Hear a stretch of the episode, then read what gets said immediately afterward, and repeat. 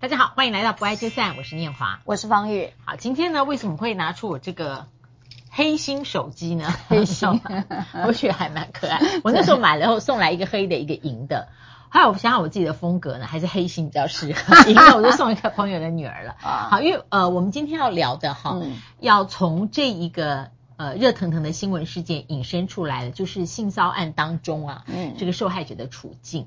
那这个性骚案呢，就是在今天中午以前，呃，等于是我我觉得啦，网络我不晓得点击哈，各大电视新闻新闻呃平台，大家几乎都是头条，而且做很多条，哦、就是民进党妇女部里面这个前党工，这个相对年轻的女孩子，她披露了她在二零二二年九月受到的一个呃性骚案件。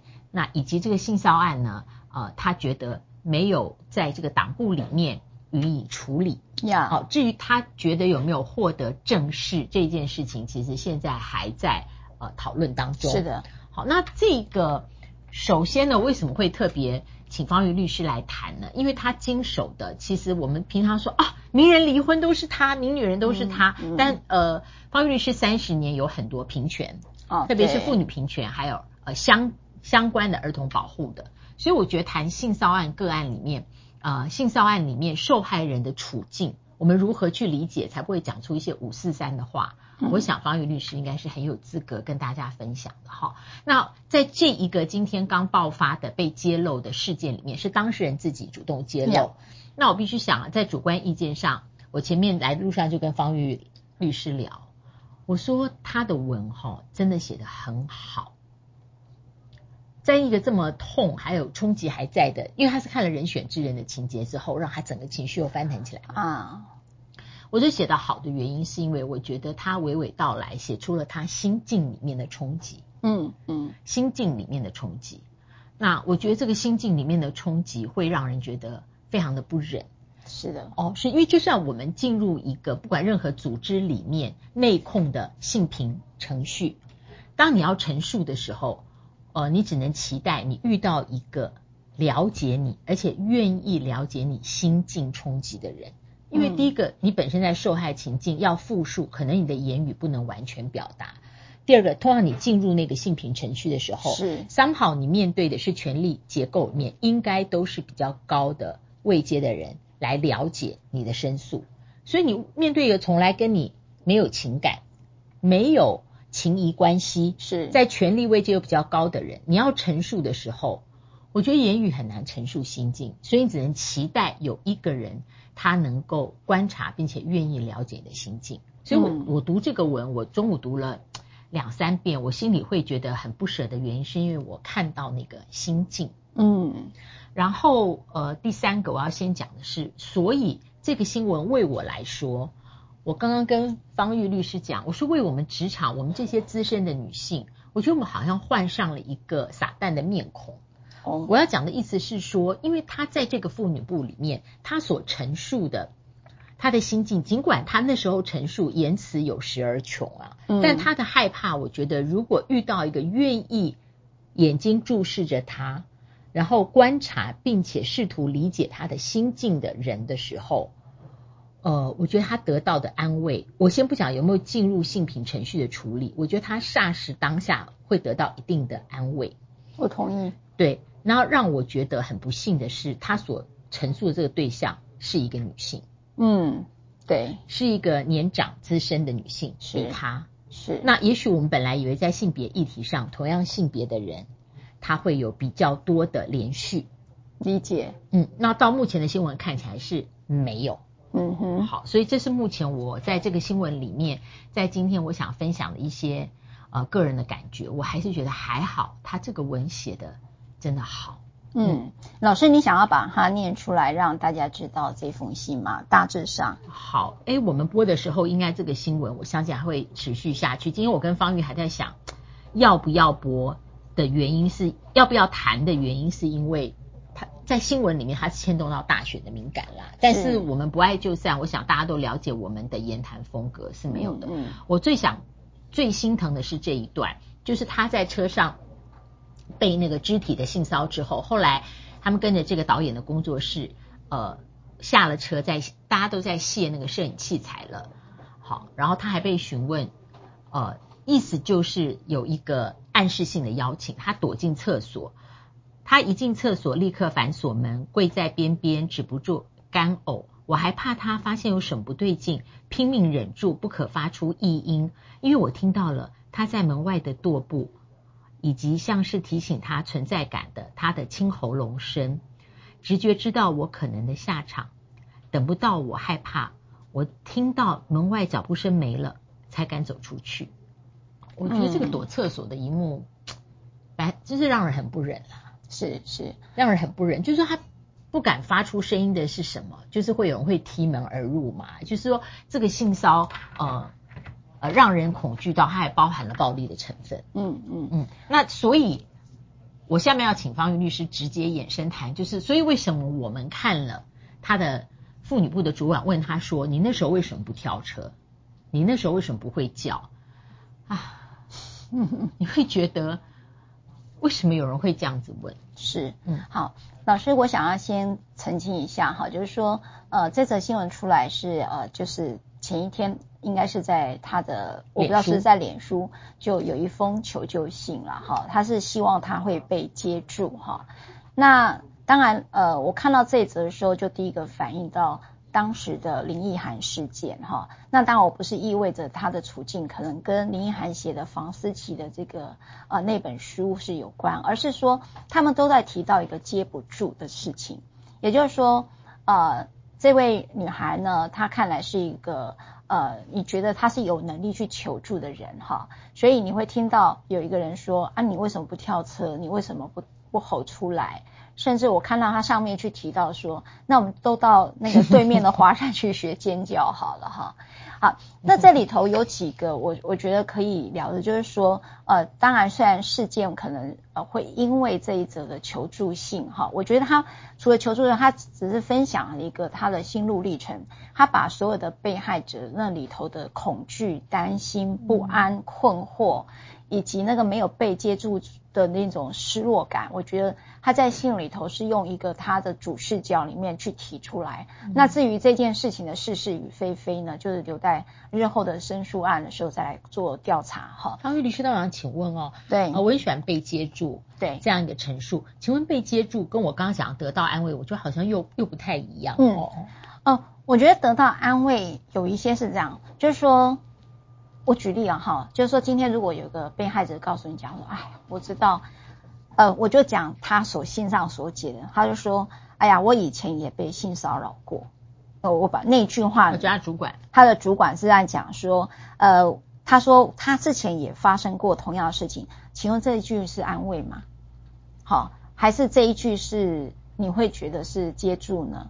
好，那你到底想说什么？哈，也就是说，我先回应一件事你，就是说。呃，很多的被害者都告诉我，为什么没有人接住我？哈，没有人接住我是他们用。有一次在记者会哦，在妇女团体的一个记者会，他说所有的人都用他们的方式来告诉我一个被害者该怎么做，但那都不是我想要的。那这一句话就代表着，其实这整个社会或可能包括这个法律都没有接住我。好，那我再做第二个分享是，怎么样就接住我？有一次呢，呃，就刚才老师在讲的，也许司法怎么去认定，或者是整个社会媒体怎么看我，都是另外一件事。我我记得那时候有个被害者，他就是被性侵害，然后呢，他沿路都被警察，还有包括他当时那个案子的社工都质疑说，那为什么他叫你去，那个网友叫你去，你就出去呢？嗯嗯，好，嗯嗯，你为什么不沿路都可以求助？你可以。呃，去买东西的时候就可以求助，那你为什么不求助呢？那你为什么你知道去到那个地点，你可能就会知道发生什么事？那你为什么不干脆就离开呢？然后这个女生她不断的被审判，哈，那个被害者啦，她觉得一进入了控诉就是进入了所谓的被审判的状态，哈。然后我当然是第一个相信她的人，她就讲说，赖律师，我不管这个案子是否起诉，那么。我认为有一个人这样子接住我，理解我，相信我所经历的事情，对我来讲够了。嗯，好，所以为什么说我们在第一时间说，呃，能够被害者能够被接住这件事情，对他们来讲多重要，因为他们知道他们将要经历什么，所以他这边这封信里面有去提到说，呃，他当他跟主管申诉的时候，呃，冷冷的反问他，所以呢，你希望我做什么？好，这个是他的用语啦。哈，那第二个，他说他本来以为抓到了浮木，却又是更高的骇浪，我羞愧，我内疚，有没有听到？被害者其实你看，第感受是我羞愧，我内疚，哎，那这也是被害者在第一个我们说创伤反应里头的第有四种反应，一个就是他们会感觉到自卑，他们会感觉到自责。然后他们会感觉到情绪麻木，到后面他们走到后面一定会麻木。这是我觉得他后来是看了可能人选之人，让他有一个共感，然后才会有日之前的 Me Too 的也是一样的状态。那第四个就是会恐惧司法，恐惧司法是什么呢？他不是怕司法怎么样，他是知道所有的人开始就责一个被害者该怎么反应，所以他同样的他在这里头也被就责，呃。说了对我最错愕的，那你为什么不跳车呢？我不懂，你为什么没有叫出来呢？好，有没有？这个就是说，他走入所有的申诉的过程，或者是走到司法的路，你都会明白，即便你是跟我生理性别是相同之人。或者甚至你告诉我说你曾经也经历过一些什么事情，但是你依然问我同样一句话：你当下为什么不跳车？我不懂，你为什么没有叫出来？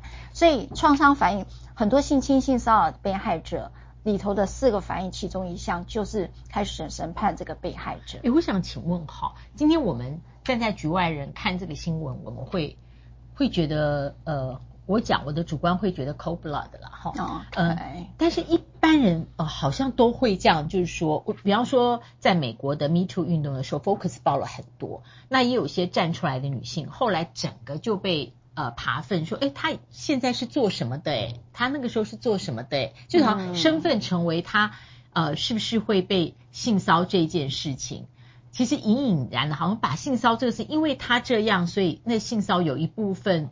嗯，合理存在的原因呢？哈，嗯，是为什么我们一般人会有这么不假思索的反应？你那时候为什么不 A、B、C？是不是我们完全没有办法去设身处地那个情境？那还有一件事，呃，其实我自己的感受，很多人是扛不住。就是说，今天假设，当然我不是讲这个妇女部，呃，这这个主管哈，我觉得这里头已经涉及到权力结构的问题。也就是说，这个事件过来我这边的时候，我扛得住跟扛不住。好，因为我我不是指他哦，但是有一些，譬如说主管，你今天来告诉我这一件事情，我发现我不知道怎么去处理这件事，因为呢，我这个一旦揭露之后，可能会影响我这家公司。呃，这家公司的、哦、很，很多公司内部事件，对、嗯、他们就会觉得说，好像是会发生公司的丑闻，或者是我可能要面对更上面的主管，我的这个权力结构是一层一层下来的。所以当我这件事情没有 hold 住的时候，我也没办法去处理我的所谓的权力结构。所以你会发现，所有的被害者都是结构下面的最底层。通常我看到，所以说他问这个问题是自觉不自觉的。可能会提醒这个来申诉的人说，呃，你要不要想一想，呃，你自己有没有什么问题，或者你自自己里面你有没有要分分担一些责任？对对，其实我觉得是我说是自觉不自觉，也可能是不自觉，因为当他分担了责任后，他可能就会退了。对，所以这个就是可能一个你自觉不自觉的期待，希望你不要有这个事，好不好？对，好，那这件就是你讲扛不住的嘛，扛不住的心理嘛。你看哦，家内我们像我。我其实，在性骚扰在还没法案之前，我就在在做性骚扰调查案了。哈，那那个东西，坦白讲，你会去经历很多的权力的交锋跟角力，到后面你会觉得，连调查者本身都 loading 太重，这是有，因为你在权力里面。哈，那我要讲的是，这个反应扛不住，跟什么？跟家内性情非常像。我举例子，如果家内有个乱伦事件的时候，你看妈妈的反应会是什么？嗯，嗯，嗯，对，他说。那你为什么没有拒绝你爸爸或者什么？好像他，譬如说，嗯、你不要说谎哦，你会第一个说你在说谎。嗯嗯，嗯。所以我印象有一次，在有一个妈妈，她有一次我我那时候后来我申请了保护令，所以当那个加害者当庭承认说他真的对呃，反正就是有个家内的事件发生这样的事件的时候，他承认说他整个崩溃。他崩溃原因是说，我当时为什么完全不相信我的女儿？嗯，好，所以有时候我觉得那个扛不住，就会你就会开始希望这个权力下的弱势者你闭嘴，嗯嗯嗯、你会不自觉。既有秩序不要松动，因为秩既有秩序被搅动甚至松动以后，他在既有秩序里面本身也成为那一个摇动的人。对，嗯。是在我看到，无论是公司性骚扰，所以秩序比人大，这真恐怖。对，秩序比人大，然后然后你不自觉，因为你不太敢承认自己的脆弱。无论我处理校园事件，或者是家内性侵事件，或者公司性骚扰事件，哈，因为真的累积太多经验，我发现我以前非常呃非常就责于这些呃权力结构上的人。你为什么会这么干？然后我就百思不得其解，所以我就做几件事，就是好，我曾经试图去接加害者，我正在想你们到底是怎么去想这件事？嗯嗯，因为每一个人都喊冤，所有举凡被指控性骚或性侵害的加害者都说不是这个样子。嗯，你是说他是我们一般听到你情我愿吗？他认为，对，他认为是意乱情迷，对。他认为说这是一个正常的追求关系，他会用爱情来包裹所有的性暴力。嗯嗯。然后我就很不理解哈，为什么你会这么做？然后我回归一个跟林奕含说的话是一模一样，台湾的性教育跟性别教育真的不够。嗯。他们没有意识到这个是一个侵害的行为，所以我当然不知道呃，所有现在正在看我们这个呃 viewer 会怎么想。你们回头去看一些求助的事情，呃，老师刚才问我安慰跟接住这两个怎么去区分？有时候安慰是一个事不关己的说法，就是说好啦，就这样啦，好啦，我知道，那不然怎样哈？你你会在做什么？你好像是希望你赶快不要再难过，你不要再受伤，这件事就算了。对，因为他就是你的不要难过，使得这个。秩序没有被搅动，对，所以你看他这封信哦，我我觉得像我看这个东西就会看到我很多的个案，他就讲了一句，他前面就讲算了，我们你看哦，他那句话怎么说的？我们不要这样算了，好不好？很多事情能不能这样就算了？如果这样的话，人就会慢慢的死掉，会死掉。嗯，你你你知道吗？我我觉得我看完林奕涵的信的时候，其实我也有那种感觉说。呃，我我我讲一个我曾经处理的一个学生哈，他被性侵的事件。那时候我大概在很多，那是很多年前，那那个对我震撼非常大。他就说，其实我们我我真的很多的自责啦。他就说，你们所有的副团呢都在说我们要勇敢，妇女团体，嗯，对吧？哈，我们要赶快勇于求助跟求救哈。那你们要我们要勇敢，可是。那时候我知道大家都说不行，就是不能这样子做哈，所以你就是要勇敢。但他踩出来这一步，那时候事隔很多年。他说：“赖律师，我我觉得我做最错就是太勇敢，因为他后来的经历是非常非常不堪的。他开始被呃整个权力结构整个铺，就是完全对他做攻击。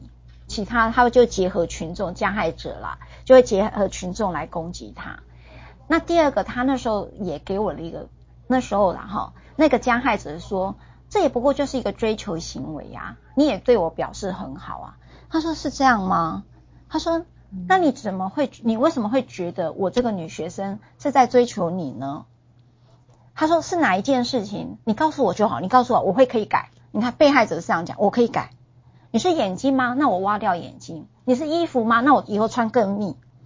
你会不要再对我亲爱？所以你看，被害者讲这个话的时候，对我很震撼，因为他讲的就像这封信哈，他虽然平平淡淡讲了过去，但下面是惊涛骇浪哎。嗯，在我们今天谈到这个时间差不多的时候，我觉得其实有一个方玉律师给我了一个启示跟想法，就是当呃我们接受到一个陈述，嗯，我们试图去了解细节的时候，我觉得在我们注视的这个被害人之前。想想看，我们有没有先看到自己？就是我，哦、我需要了了解那些情节跟细节，最深层那个原因是什么？嗯、是为了帮助他吗？还是为了帮助我自己？在这个秩序的结构里面，不被晃动，连晃动都不要哦。那更秩序不能松动。那如果秩序大于人的话，这就是吃人的社会。这个社会，我觉得没有价值。老师，你的结论我觉得下得太好，因为呃，举凡所有的事件当中的受伤，都有一个求助的过程，而我们可能都是被求助的那一个。那我们通常会误以为说，呃，你听见了，然后你做什么？但是或者你在安慰什么？可是有时候你有没有办法觉察你真正在做什么？或者你在担心什么？或者是你内在的需求是什么？这件事如果你没有觉察的时候，你就会变成另外一个另外一个权力结构下的共犯。嗯，所以最后那句说，所以呢，你希望我做什么？啊，我在想，哎，least and last，就是你有没有听见我在说什么？对，你有没有听见？这是要做的第一步。好，不爱就散。我们很少谈当天时事啊，但是我觉得这个这个新闻太震撼了哈。对，然后我觉得今天我很高兴跟老师一起对谈这件事，因为呃，我觉得先回都回到人身上来看这件事，很多事情其实答案就在前方。嗯嗯，好，不爱就散。我们下次再会，不要忘了按赞、分享、开启小铃铛，拜拜，拜拜。